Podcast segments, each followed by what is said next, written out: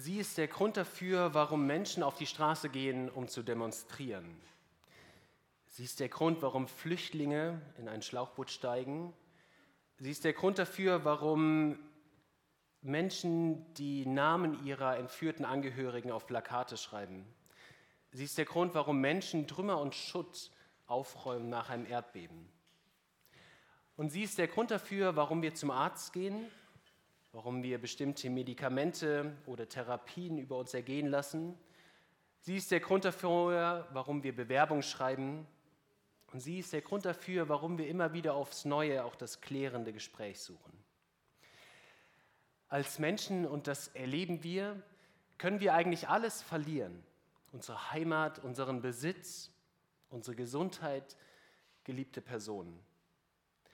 Und auch wenn das alles nicht ersetzbar ist, gibt es eine Sache, eine Sache im Leben von uns Menschen, auf das wir nur ganz schwer verzichten können, von dem wir nur ganz schwer lassen können. Und das ist die Hoffnung. Sie ist wie eine unsichtbare Tür in der Mauer, die sich auftut, wie ein Sonnenstrahl, der durch, die bewölkte, durch den bewölkten Himmel durchsticht, wie eine Flucht nach vorne. Und dabei ist die Hoffnung nicht eine bloße Zuversicht, nicht irgendein Gefühl, das mal stärker und mehr schwächer ist, sondern sie ist eine Kraft. Eine Kraft weiterzumachen, eine Kraft durchzuhalten. Sie ist eine Überzeugung, das Richtige zu tun. Ernst Bloch, der bedeutende deutsche Philosoph, er hat es in einem seiner Hauptwerke das Prinzip Hoffnung genannt, weil er sagt, die Hoffnung sie kann nicht widerlegt und sie kann auch nicht bewiesen werden. Sie ist einfach da. Jeder von uns Menschen kann sie spüren, hat eine Ahnung davon, weiß, was die Hoffnung ist und sie erlischt auch nicht. Es kann noch so dunkel sein, es kann noch so düster sein, selbst in einem KZ während der Zeit des Nationalsozialismus konnte man wenig finden, aber sicherlich auch immer noch Hoffnung. Ernst Bloch sagt, die Hoffnung, sie ist das Lebenselixier des Menschen. Wir brauchen uns nichts vorzumachen. Wir leben nicht nur von Sauerstoff, nicht nur von Wasser und nicht nur von Nahrung und Kohlenhydraten für unseren Körper, sondern wir brauchen die Hoffnung. Doch was ist, wenn diese Hoffnung verloren geht? Was ist, wenn die Welt so düster erscheint, dass alles ausweglos ist? Wenn das Leid so stark ist, dass es wie eine Pflanze, wie ein Dornenstrauch die Hoffnung überwuchert und sie letztendlich verkümmert oder eingeht.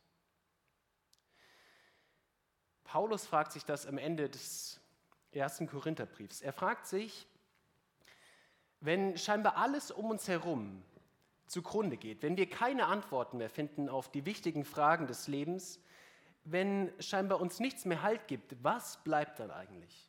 Was bleibt? Und er sagt, für uns, die wir mit Jesus unterwegs sind, bleiben drei Sachen.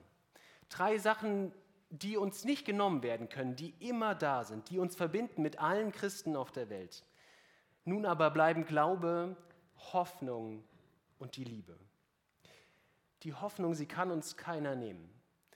Sie ist das große Trotzdem in unserer Welt. Sie negiert nicht, sie verneint nicht, Sie blendet nicht das ganze Leid aus, das wir erleben, doch gerade im Leib, im Leid, durch das Leid hindurch, trotz dem Leid besteht die Hoffnung. Hoffnung. Wir sind bedürftig danach, wir brauchen sie wie das Wasser, wie den Sauerstoff zum Leben. Und aktuelle Umfragen zeigen, dass solange man diese Umfragen erhebt, es wahrscheinlich kaum eine Zeit gab, in der so wenig Hoffnung in dieser Welt war wie gerade. Die Menschen, sie scheinen ihre Hoffnung zu verlieren. Und das nehmen wir als Anlass für die nächsten vier Gottesdienste, uns der Hoffnung oder noch genauer der christlichen Hoffnung von ganz unterschiedlichen Seiten zuzuwenden. Dass wir es wie ein Geschenk in unserer Hand drehen und wenden, weil wir immer mehr davon entdecken wollen. Wir uns fragen wollen, warum kann man eigentlich hoffen? Und heute, warum kann eigentlich die Hoffnung durch das Leid hindurchtragen? Was hat diese Hoffnung mit Jesus Christus zu tun? Worauf richtet sich die Hoffnung? Worauf warten wir eigentlich in der Zukunft? Und wie werden wir eigentlich selbst zu Hoffnungsträgern? Doch dabei soll es in der Predigt nicht abstrakt bleiben, nicht wie ein Besuch im Museum, wo du um eine Büste oder um ein Kunstobjekt drumherum läufst und du studierst es, aber letztendlich gehst du trotzdem mit leeren Händen nach Hause. Sondern diese Hoffnung, sie lässt sich entdecken, sie lässt sich erleben und ich lade dich ein. Es könnte sein, dass du in den nächsten Wochen das erste Mal überhaupt für dich in deinem Leben entdeckst, was christliche Hoffnung bedeutet. Was es verändert, als Jesus Christus am Kreuz gestorben ist. Und vielleicht kann sie auch wieder neu in dein Herz kommen, wenn du merkst, gehört, gefühlt habe ich das schon oft, aber gerade erlebe ich eine Phase in meinem Leben, wo mir die Hoffnung abhanden gekommen ist. Dann lade ich dich ein, halte Ausschau nach der Hoffnung und lass sie in dein Leben kommen und du wirst merken, wie sie dich verändert, wie sie dich stärkt, trägt, ermutigt und antreibt. Heute schauen wir in das Alte Testament. Psalm 130 wenn ihr eure Bibeln dabei habt, schlagt gerne diesen Psalm auf, dann könnt ihr besser folgen. Und der lateinische Name für diesen Psalm ist De Profundis.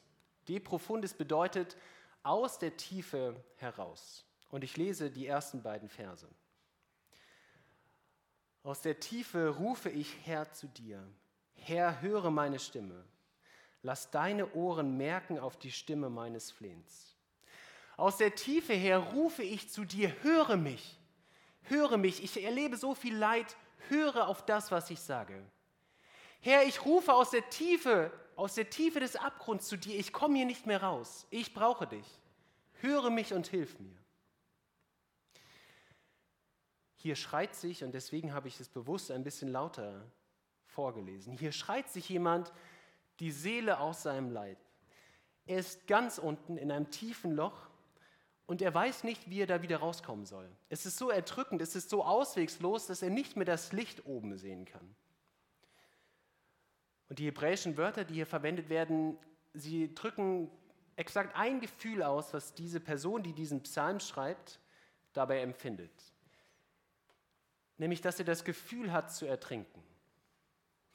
Das ist das Gefühl, was er hat zu ertrinken. Da ihr alle noch hier sitzt, habt ihr jetzt noch nicht Ertrinken so erlebt, dass ihr daran gestorben wärt, aber vielleicht kennt ihr das Gefühl, im Schwimmbad, vielleicht in der eigenen Kindheit, so untergetaucht zu werden und nicht wieder hochzukommen. Und man merkt, die Luft wird knapp und man bekommt Panik und man merkt, ich schaffe das hier nicht. In Psalm 69 wird das noch ein bisschen ausführlicher beschrieben. Da schreibt der Psalmbeter, Herr, ich versinke im tiefen Schlamm, da wo kein Grund mehr ist. Ich spüre den Grund nicht mehr. Ich bin in tiefe Wasser geraten und die Flut, sie will mich ertränken. Ich habe mich müde geschrien, mein Hals ist heiser, meine Augen sind trübe geworden, weil ich so lange harren muss auf meinen Gott. Und vielleicht kennst du das aus unterschiedlichen Situationen, nicht das Gefühl, leiblich zu ertrinken, aber dass du in deiner Situation, in dem, was du erlebst, merkst, das fühlt sich wie Ertrinken an. Ich habe einen guten Freund, mit dem ich seit Jahren befreundet bin und wir haben in den letzten Wochen und Monaten irgendwie eine tiefe Krise in unserer Beziehung erlebt. Und Streit führte zu Streit und ein falsches Wort zum falschen Wort und wir haben irgendwann den Eindruck gehabt, wir kommen hier auch nicht mehr raus. Wie so ein Abwärtsstrudel, der einen immer tiefer zieht, aber einem nichts mehr einfällt. Man nicht mehr weiß, wie kann man da eigentlich wieder rauskommen.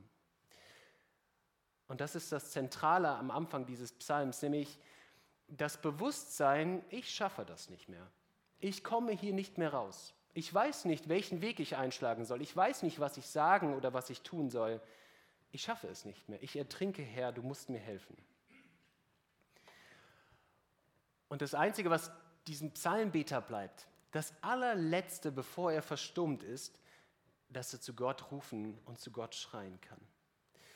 Mitten im Leid weiß er, ich habe keine Kraft mehr aufzustehen. Ich weiß nicht, wo ich lang soll, aber das, was mir bleibt, ist, ich kann zu Gott rufen.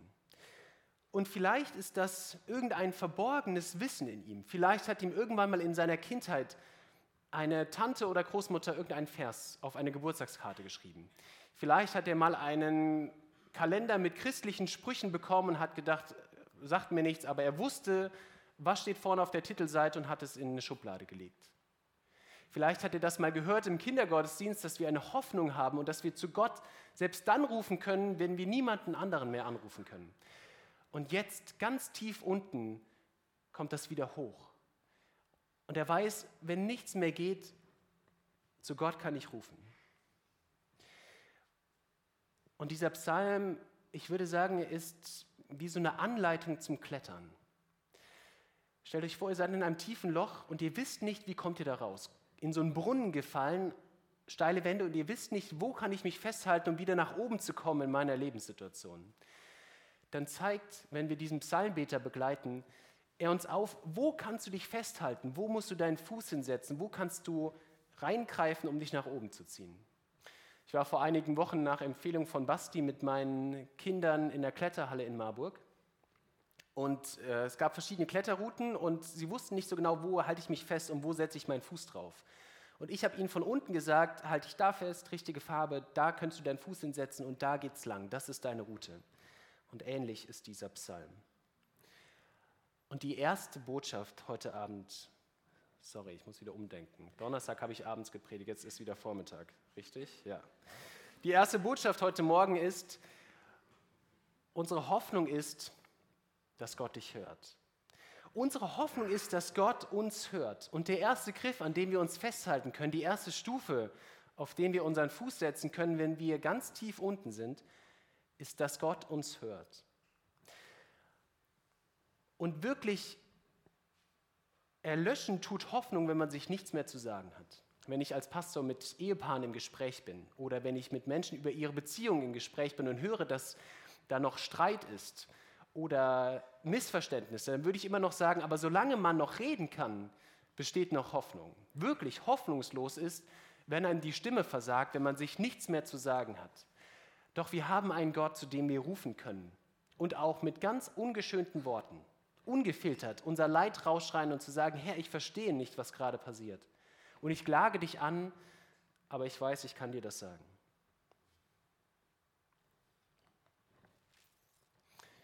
Wenn du, Herr, Sünde anrechnen willst, Herr, wer wird bestehen? Bei dir ist die Vergebung, dass man dich fürchte. Bisher in den ersten beiden Versen konnten wir jetzt nicht genau sagen, was ist eigentlich das, was ihn runterzieht. Was ist das, was ihn so tief in die Grube geworfen hat, dass er nicht mehr rauskommt? Das können ja unterschiedliche Sachen sein und wir kennen das. Es kann das erlebte Leid sein, vielleicht eine tiefe Krankheit, vielleicht Verfolgung, vielleicht hat er finanzielle Nöte, hat seine Heimat verloren, ist auf der Flucht oder Menschen um ihn herum sind gestorben. Doch in diesem Psalm geht es um die persönliche Schuld. Geht es um die Sünde, die er in seinem eigenen Leben kennt und er weiß, es geht um meine Beziehung zu meinem Gott. Und er weiß, das drückt mich zu Boden so, dass ich nicht mehr hochkomme. Das wo ich in meinem eigenen Leben merke, das trennt mich von meinem Gott, von meinem Schöpfer, von der Quelle meines Lebens. Und er weiß auch, er kann das nicht wieder gut machen. Das, was zwischen ihm und Gott steht, ist viel zu groß. Der Stein, er kann ihn nicht alleine wegwälzen. Der Abgrund ist viel zu breit, um drüber hinwegspringen zu können. Das Loch ist zu tief, um wieder rauszuklettern. Und wenn wir über christliche Hoffnung sprechen, dann würde ich sagen, sie strahlt auf unser ganzes Leben aus. Sie hat Auswirkungen auf die Art und Weise, wie wir unsere Beziehung führen. Sie hat Auswirkungen darauf, wie wir über Geld denken. Sie hat Auswirkungen darauf, wie wir unsere Tage planen, wie wir Menschen begegnen. Doch ganz zu Anfang im Kern ist christliche Hoffnung eine Hoffnung darauf, dass unser Verhältnis zu unserem Gott wieder gerade gerückt wird. Ich vergleiche es mal mit einem Bild. Stellt euch mal vor, bei euch zu Hause ähm, habt ihr einen Wasserrohrbruch. Und jetzt nicht, das Wasser tröpfelt durch die Decke, sondern ist so ein Rohr geplatzt und das Wasser spratzt in euer Wohnzimmer. Ja? Jetzt könnte man sagen, gut, zweimal am Tag nehme ich mir einen Eimer und schütte ein bisschen was raus zum Küchenfenster und dann setzen wir uns halt mit Gummistiefeln an den Küchentisch. Ich setze mich an meinen Schreibtisch, ist ein bisschen kalt an den Füßen und ich kann trotzdem arbeiten. Hausputz wird leichter, Staubsaugen muss man nicht mehr und feucht durchwischen wahrscheinlich auch nicht. Aber deutlich wird ja, man muss sich erstmal um das ganz Zentrale kümmern. Wenn da ständig irgendwie immer wieder neu was dazukommt und ich merke, die Grundlage fehlt, um auch irgendwie wieder Beziehung zu führen, da muss man vielleicht erstmal daran. Und dieser Psalmbeter, er weiß, alleine kann ich dieses Loch nicht stopfen, alleine kann ich das nicht reparieren, aber bei Gott ist Vergebung und bei Gott ist Gnade. Gott kann da wieder etwas reparieren. Doch, und da dürfen wir uns nichts vormachen, das ist keine billige Gnade. Wir können zu dieser Gnade nichts beitragen. Sie hat nichts mit dem zu tun, was wir leisten oder tun oder lassen.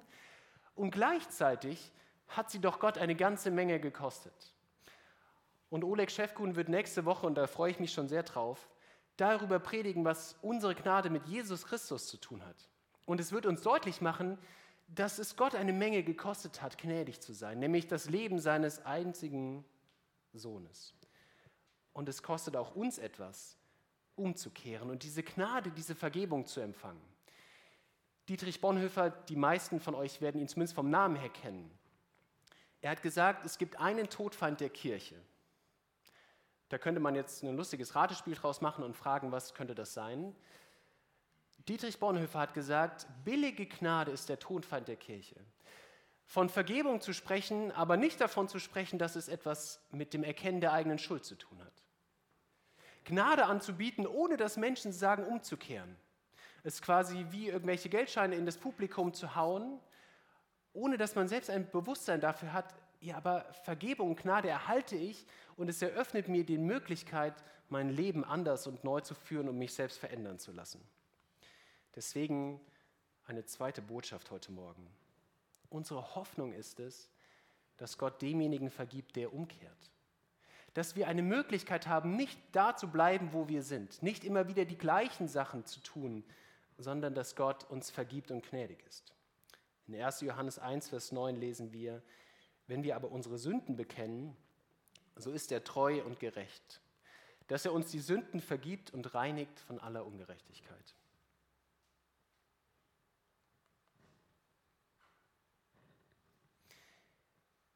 Ich harre des Herrn meine Seele harret. Und ich hoffe auf sein Wort. Meine Seele wartet auf den Herrn mehr als die Wächter auf den Morgen. Mehr als die Wächter auf den Morgen. Diese Hoffnung oder dieses Ausharren, so wie Luther es schreibt, das kann sich ja auf ganz unterschiedliche Dinge richten, worauf wir unsere Hoffnung setzen. Wir können hoffen auf einen Lottogewinn, wir können hoffen auf irgendwie Genesung, wir können hoffen, vielleicht auch darauf einen neuen Job zu bekommen oder das erste Mal einen Partner zu finden. Doch so unterschiedlich das ist, was es immer verbindet, ist, dass Hoffnung sich auf etwas richtet, was noch nicht da ist. Es richtet sich immer auf etwas in der Zukunft und ganz oft auf etwas, auf das wir selbst gar keinen Zugriff haben. Also es passiert in der Zukunft und wir haben es nicht in der Hand. Mal ein Vergleich. Also ich kann darauf hoffen, dass äh, es am 31. Januar, dem Geburtstag meiner Frau, schönes Wetter ist. Ja, liegt in der Zukunft und ich habe das nicht in der Hand. Also zumindest nicht nach menschlichen Maßstäben habe ich es nicht in der Hand, welches Wetter da ist. Ich kann auch zu meiner Frau gehen und sagen, äh, du Annika, ich hoffe heute Nachmittag mal zu duschen. Da wird sie wahrscheinlich sagen, ja, da hoffe ich auch schon seit Wochen drauf, dass du endlich mal wieder duscht. Und sie würde ja sagen, hoffen kannst du das, aber mach's doch einfach. Ja, liegt in der Zukunft, aber du könntest es ja auch einfach tun. Du weißt ja, wo es in die Dusche rein und wieder rausgeht. Ich persönlich, ich hoffe auf eine Menge unterschiedliche Sachen.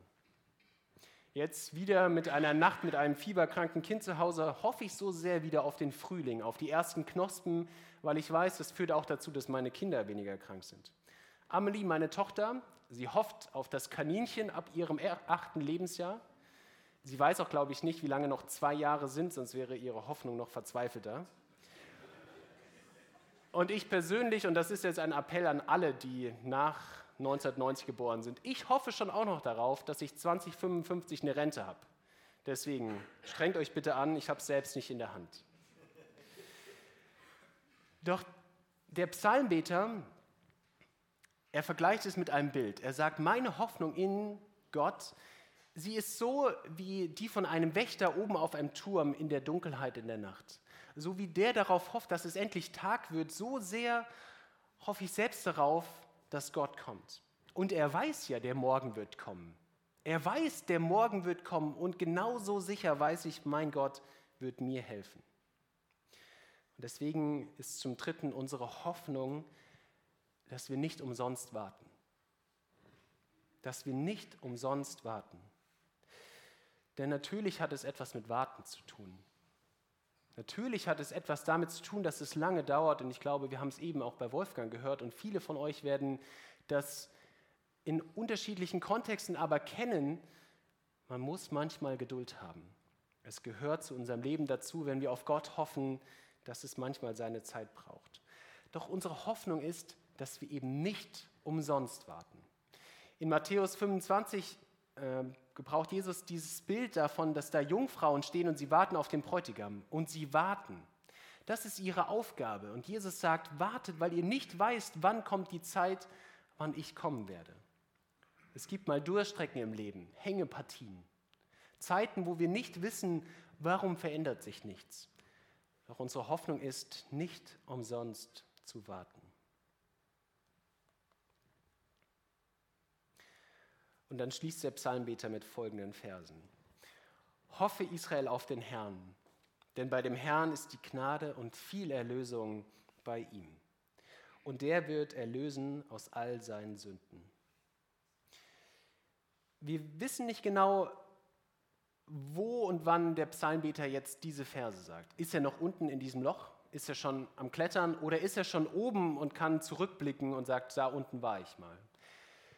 Doch was wir jetzt erleben ist, seine eigenen Hoffnungsschreie, diese Verzweiflung, die er am Anfang noch hatte und die Hoffnung, an der er sich selbst festgehalten hat, sie werden jetzt zu unseren Hoffnungsschreien. Er sagt, meine ganz persönliche Hoffnung, sie wird eure Hoffnung. Er sagt, hoffe Israel. Das ganze Volk, die ganze Welt kann an dieser Hoffnung teilhaben. Und er sagt es damit auch uns. Er sagt, hofft auf den Herrn. Ich habe es erlebt und ihr findet auch bei ihm Gnade und Vergebung. Hofft auf den Herrn. Und ganz persönlich ist das auch meine Hoffnung. Ich, Sebastian Mankel, trage diese Hoffnung in mir. Und ich weiß, wenn ich auf mein Leben schaue, kenne ich die Stellen, wo ich merke, immer wieder neu versage ich da. Immer wieder neu nehme ich mir vor, Menschen auf eine bestimmte Art und Weise zu begegnen und dann bin ich in der Situation nach einem Streit, nach einem Konflikt und stelle fest, oh Mann, was habe ich da wieder gemacht? Und ich weiß, wo ich manchmal an Wegen abbiege, wo ich eigentlich die andere Richtung hätte gehen sollen. Und ich weiß, neben dem, was ich tagtäglich erlebe, habe ich eine Hoffnung, die stärker ist und größer als all das, was ich im Leben erlebe, nämlich die über den Tod hinausgeht. Das ist die Hoffnung, die mich antreibt. Das ist die Hoffnung, auf die ich zurückfallen kann, wie ein innerer Motor in einem drin oder wie ein Rettungsring, der einem zugeworfen wird. Und ich lade dich ein, wenn du heute Morgen hier sitzt und du hast vielleicht das erste Mal in deinem Leben von dieser Hoffnung gehört und du spürst, eigentlich brauche ich das für mein Leben. Eigentlich brauche ich diese Hoffnung. Dann sage ich dir, nimm sie dir. So wenig greifbar eine Hoffnung ist, so ist es trotzdem etwas, das man suchen kann, nach dem man sich ausstrecken und das man finden kann. Gott, er streckt dir seine Arme entgegen und er sagt, du musst nicht da bleiben, wo du bist. Es gibt eine Hoffnung, die stärker ist als die ganzen Nöte in der Welt, deine Verzweiflung, deine, dein Mangel an Zuversicht deine Atemlosigkeit. Gott sagt, ich liebe dich und ich will, dass du zu mir kommst. Und wenn du merkst, irgendwas in dir drin fühlt sich gerade unruhig an, dann kann ich dir sagen, das ist der Heilige Geist, der in dir drin arbeitet. Und ich mache dir Mut, lass das nicht einfach an dir vorübergehen, sondern such das Gespräch. Komm nach dem Gottesdienst auf mich zu oder auf irgendeinen Mitarbeiter in dieser Gemeinde und lass uns darüber sprechen, was dich beschäftigt. Lass uns Sachen vor Gott bringen, und ich kann dir versprechen, du wirst diese Hoffnung finden und merken, wie sie dich antreibt, wie sie dich verändert und stärkt. Und wenn du heute Morgen hier sitzt und du merkst, ich kenne diese Hoffnung, ich habe sie auch in meinem Leben schon so oft gespürt, aber gerade laufe ich durch ein Tal durch. Gerade weiß ich nicht, wie es weitergeht und ich muss das nochmal neu auch spüren und vielleicht zugesprochen bekommen. Dann sage ich dir das Gleiche. Ergreife diese Hoffnung. Lass das nicht an dir vorübergehen, sondern streck dich neu danach aus, das zu erleben, was dieser Psalmbeter erlebt. Und komm auch auf uns zu. Und lass uns gemeinsam drauf schauen, was dich gerade beschäftigt und gemeinsam an dieser Hoffnung festhalten. Amen.